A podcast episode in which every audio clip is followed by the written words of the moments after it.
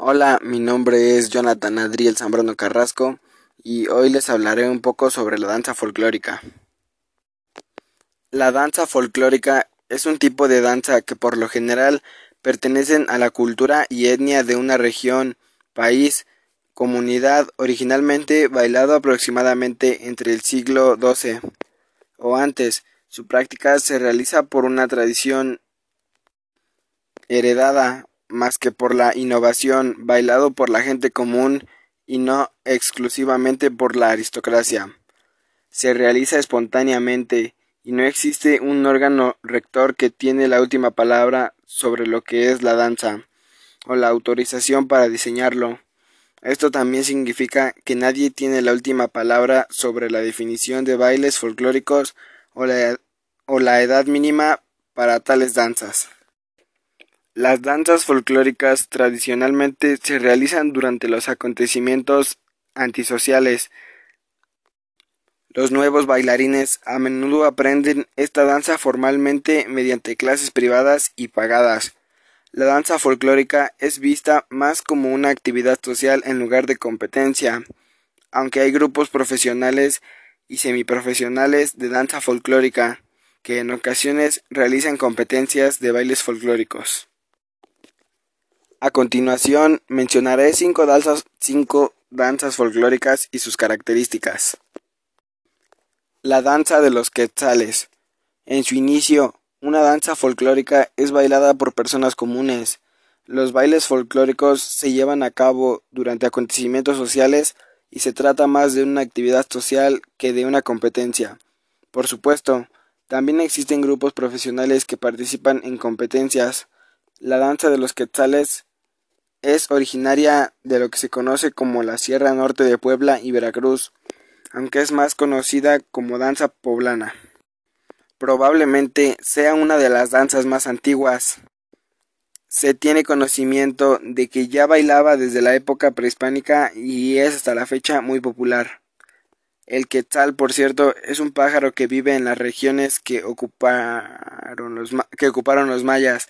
La palabra quetzal es de origen náhuatl y funciona como adjetivo, pues se puede traducir como precioso. Al momento de ejecutarse este baile tiene un pacto protocolario que consiste en danzar con movimientos al ritmo de unos sones tocados con una flauta de carrizo y un tambor de cuero. Uno de, los uno de los ejecutantes es considerado el maestro mayor de la danza. Los pasos se ejecutan en cruz, como símbolo de los cuatro puntos cardinales que hacen alusión a la rotación o paso del tiempo. Para terminar, se usa un aparato giratorio de madera y forma horizontal. Esto le da a la danza una espectacularidad especial dependiendo de a quien se lo pregunte, ese movimiento principal atractivo de la danza y a través de él se codifica el simbolismo solar, el movimiento de los astros. La danza, por supuesto, tiene muchos elementos simbólicos, la música, como la ofrenda, la danza ejecutada peligrosamente y la llamativa instrumentaria asociada al sol con el pájaro llamado quetzal. Los danzantes, ataviados generalmente de rojo y con enormes penachos multicolores, usan una capa y un pañuelo en el pecho. Con unas maracas acompañan el complicado taconeo del baile. El tocado es un armazón de carrizo en donde están entretejidas unas cintas y listones de varios colores. Cada rayo tiene, tiene borlas y plumas. Sus pantalones son rabones rojos con flecos dorados, una capa roja o amarilla y en la mano una sonaja.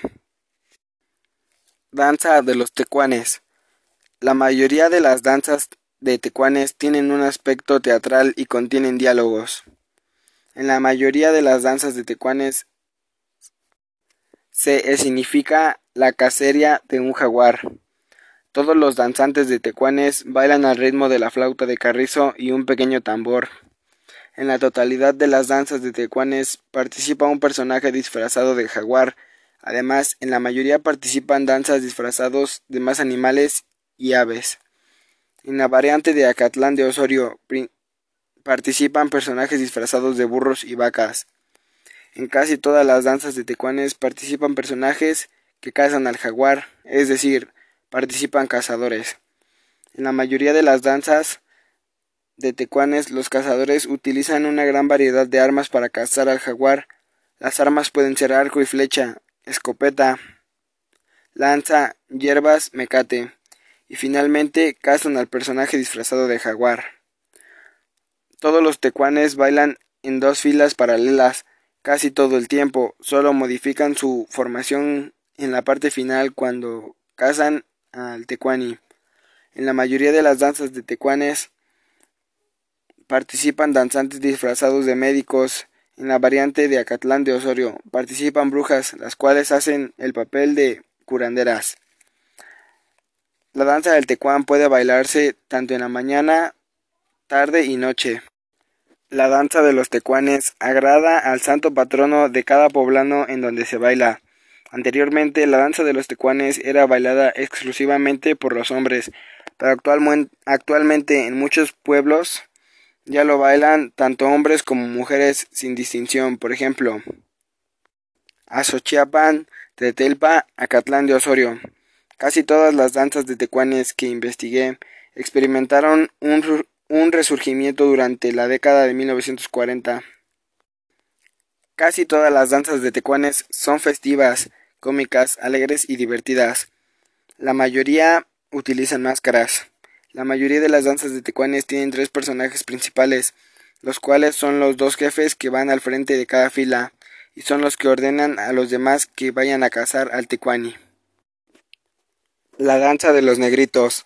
La danza de los negritos es una danza tradicional que en México se baila en las diferentes zonas serranas de Veracruz, Hidalgo y Puebla.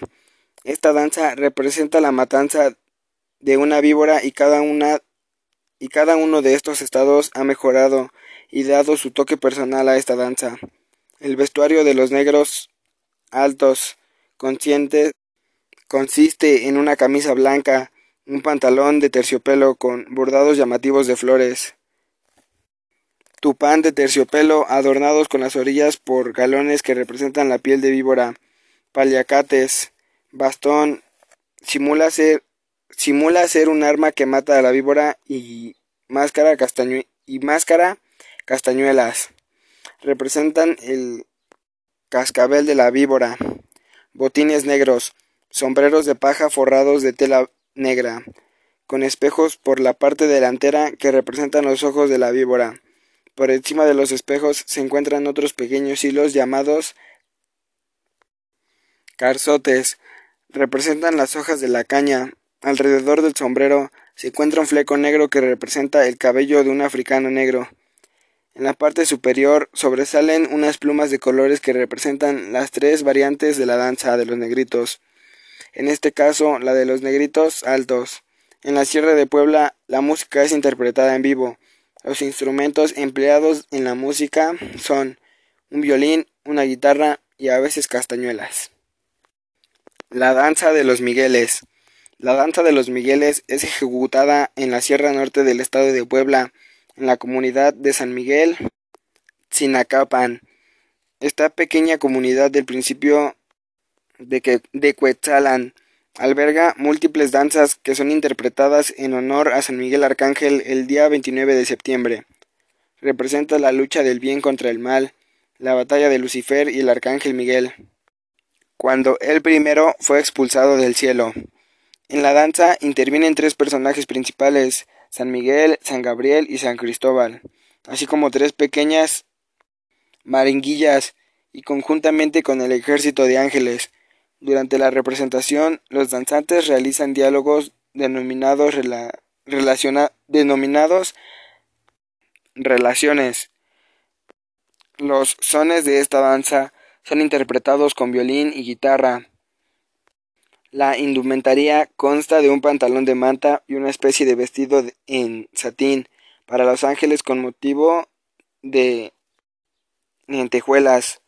Portan también un cinturón en forma de rombo de la misma tela. Como parte de sus accesorios cuentan con una cruz, un casco, una espada y unas alas hechas totalmente de madera y pintados en color dorado. Las maringuillas llevan un vestido blanco que simboliza la pureza. Sus, accesorios son una cruz de madera y una corona del mismo material, acompañados de un paliacate que van maneando al ritmo del son. El diablillo lleva un mameluco en color negro que le cubre la cabeza y una máscara con cuernos y una lengua de fuera que claramente representa a su personaje. En la mano porta un tridente tanto los arcángeles, ángeles y demonios llevan bonitos llevan botines en color negro y las maringuillas, guaraches o zapatos blancos. A mí en lo personal la danza que me llamó más la atención es la de los voladores, así que enfatizaré un poco más en esta danza.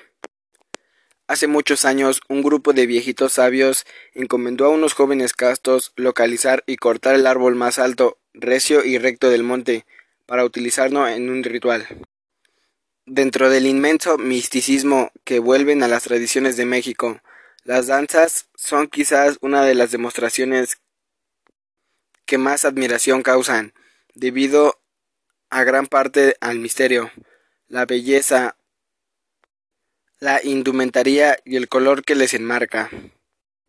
Desgraciadamente, conforme pasa el tiempo, las costumbres tienen a desaparecer paulativamente y aunque existan grupos étnicos que se nieguen a sucumbir ante la modernidad, los principios fundamentales de sus ritos ancestrales han sufrido modificaciones que ponen en peligro su práctica futura.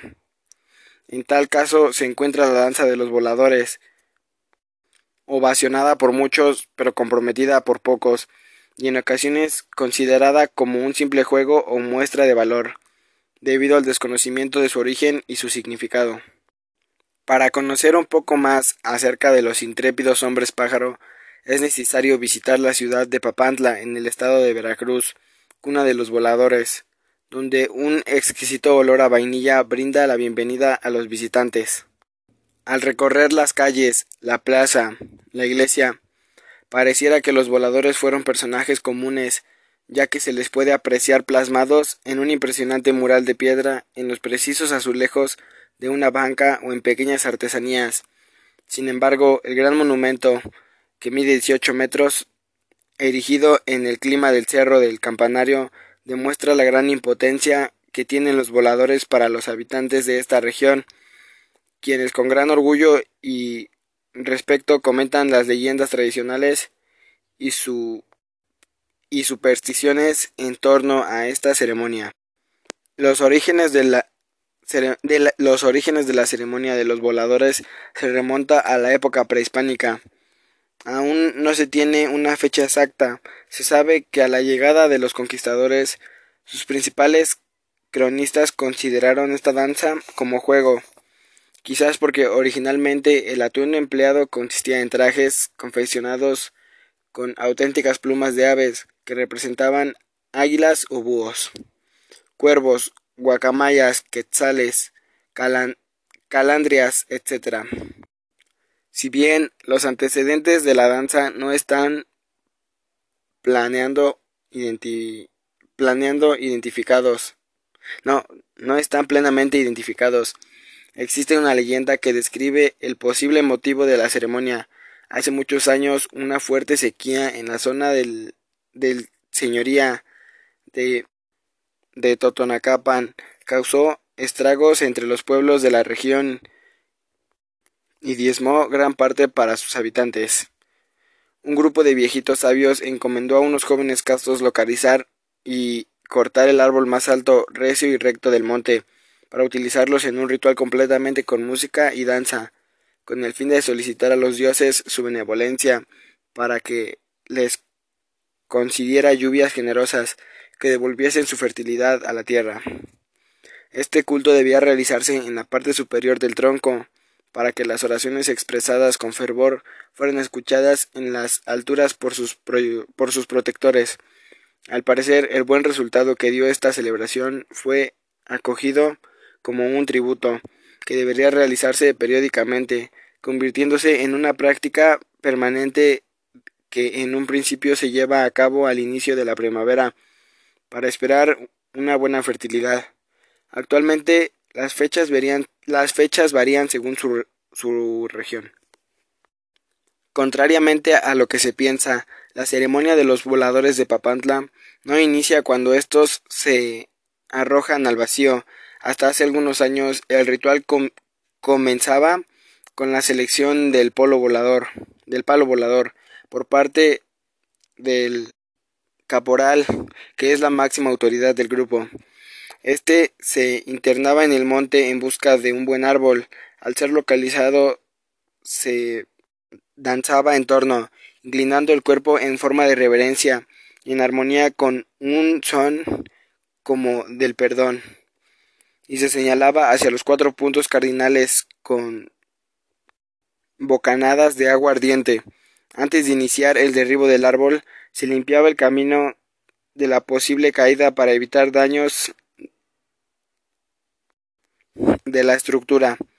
Posteriormente se se procedía al corte. Cuando el palo se encontraba ya en el suelo, se les quitaban las ramas y follaje hasta dejarlo pelón. El siguiente paso consistía en transportar el poste desde el monte hacia el centro de la población y empleando pequeños troncos a, manera de rodillos por donde se realizaban y era jalado por los hombres. Quedaba prohibido pasar por encima de los troncos o que mujer alguna lo tocara, ya que podría ser un augurio de mala suerte para los voladores. Al llegar al lugar donde se incrustaría el mástil de madera, se tejía a su alrededor una escalera de liana o soga que permitiera llegar a la punta. Antes de parar el poste en el pozo que realizaban un ritual en la siembra, colocación de un gallo o siete pollitos vivos, los cuales eran rociados con aguardiente, además de tabaco y tamales, que en conjunto servían de ofrenda para que el poste no reclamara la vida de los danzantes. El palo volador se compone de los siguientes elementos mástil, el cual se encuentra incrustado al suelo, en cuyo extremo superior soporta al tecomate. Tecomate, aparato giratorio y principal punto de apoyo y equilibrio de los danzantes.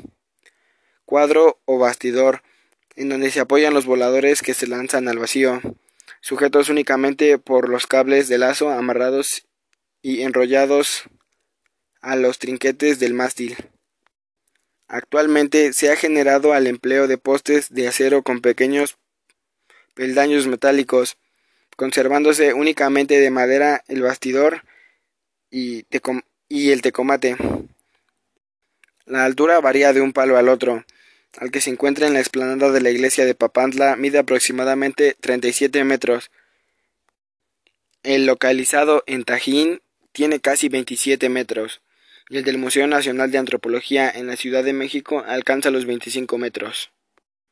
Aunque originalmente la vestimenta de los voladores eran disfraces elaborados con plumas de aves y debido al proceso de mestizaje, la indumentaria fue cambiado ante la influencia española.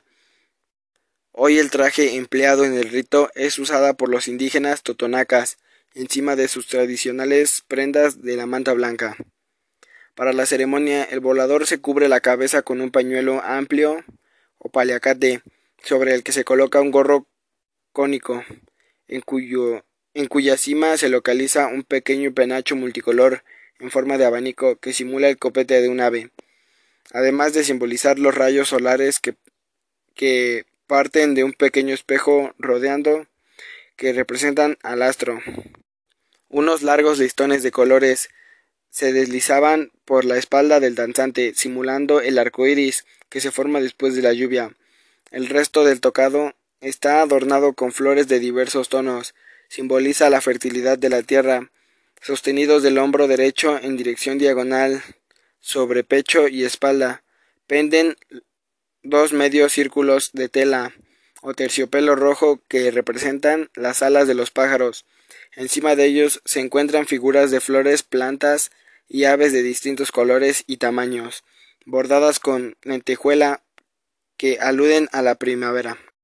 De la parte inferior pueden pender unos flecos dorados que reproducen los rayos del sol. En la cintura del volador puede por delante y por detrás nuevamente se aprecia los dos semicírculos con motivos similares a los antes mencionados. El pantalón de tono rojo muestra a la cultura, perdón, a la altura de las pantorrillas, adornados de chaquira y espiguilla. En la parte inferior se aprecian los flecos dorados remontados por los botines de piel con tacón alto. El empleo del color rojo es considerado como representativo de la sangre de los danzantes muertos y la calidez del astro rey. En la danza de los voladores, la música se encuentra a cargo del caporal, quien ejecuta con un tamborcillo y un flautín todas las melodías. El tamborcillo, elaborado de una manera con dos vistas de cuero, se sujeta de la palma de la mano del caporal por medio de un amarre a manera de pulsera. Se golpea con una pequeña baqueta o vara de madera liviana que marca el ritmo. El flautín de carrizo, con tres orificios completamente las notas del ritual. Sencillez de los instrumentos no constituye una limitación, al contrario, después de una gran creatividad y los conocimientos de, armonía y acústica que, que posee el pueblo totonaca. La danza de los voladores, que la mayoría de, los de las personas distingue como tal, es prácticamente la parte final de la ceremonia. Esta etapa se inicia cuando los danzantes cuando los danzantes se dirigen al mástil en una fila ordenada y con la cabeza inclinada en signo de humildad y respeto a los dioses al frente y respeto a los dioses al frente del grupo marcha el caporal quien entona una melodía con su tamborcillo y flautín. Al llegar al pie del palo, el volador realiza una serie de giros en torno a él, alternando las vueltas en una dirección y otra. Uno por uno, los cuatro voladores van subiendo por el mástil hasta llegar al bastidor. Allí se colocan en cada extremo para equilibrar el peso. El último en subir es el caporal, quien al llegar a la cima se ubica de pie sobre el, sobre el tecomate y realiza una serie de saltos acompañados de un impresionante zapateado con el que pareciera querer clavar un poco más el poste. Posteriormente gira sobre su eje y señala los cuatro puntos cardinales, iniciando por el oriente, continúa su trayectoria hacia el lado izquierdo, Después se sienta sobre la base para realizar nuevamente los giros de la misma secuencia, pero ahora reposando su peso sobre la espalda, sin dejar de tocar sus sencillos instrumentos musicales. Cuando el caporal incluye la parte del ritual que le corresponde, se queda sentado sobre el tecomate, interpretando un son. Los voladores, ya amarrados con una soga a la cintura y con una coordinación casi perfecta, al escuchar una nota especial en la música, inician el descenso, el descenso arrojándose de espaldas al vacío con la cabeza hacia abajo, extendiendo sus brazos como las alas de un ave en pleno vuelo, donde resaltan sus penachos multicolores. Conforme descienden, los giros se hacen más amplios. Tradicionalmente, los giros de los cuatro voladores sumaban en total 52 correspondientes a los años del ciclo de fuego nuevo o calendario mesoamericano de dependencia de la altura del palo volador. Cuando se aproximan al suelo, los voladores se incorporan para poder aterrizar con los pies. Ya en el suelo, los cuatro danzantes equilibran el bastidor al sujetar tensamente las cuerdas para permitir que el caporal se deslice por uno de los extremos hasta tierra firme. Si bien esta última etapa de la danza de los voladores dura relativamente poco tiempo, escasamente unos minutos, la preparación de los participantes es compleja, se inicia desde temprana edad y tiene que seguir ciertas reglas que deberán respetar durante el tiempo para que practiquen esta singular actividad, entre las que sobresale la abstinencia sexual y alcohólica, cuya, cuya, cuya cuyo fundamento principal es la creencia de que esta danza se realizaron por vez primera cinco jóvenes castos. Según la leyenda totonaca, los dioses dieron a los hombres, bailen nosotros observaremos. Y esto es justamente lo que hacen los hombres pájaro o voladores. Ejecutan una espectacular danza para agrandar a los dioses. Un grupo de cinco hombres se suben a un poste de unos treinta metros de alto. Cuatro de ellos se atan una cuerda a la cintura y se lanzan de cabeza al vacío. Con los brazos abiertos giran alrededor del poste. Mientras tanto el quinto miembro permanece en la parte superior del poste y toca música indígena con instrumentos de madera hechos a mano. La flauta representa el canto de las aves y el tambor la voz de los dioses. Esta danza es también un símbolo de cuatro puntos cardinales. El músico va marcando las cuatro, los cuatro puntos cardinales, comenzando por el oriente, pues es ahí donde se origina la vida. Cada volador gira trece veces, cifra cifra que multiplicada por los cuatro voladores da el número 52. Y ya que se sabe que, según los calendarios prehispánicos, cada 52 años se completa un ciclo solar, después de cual nace un nuevo sol y la vida sigue su curso.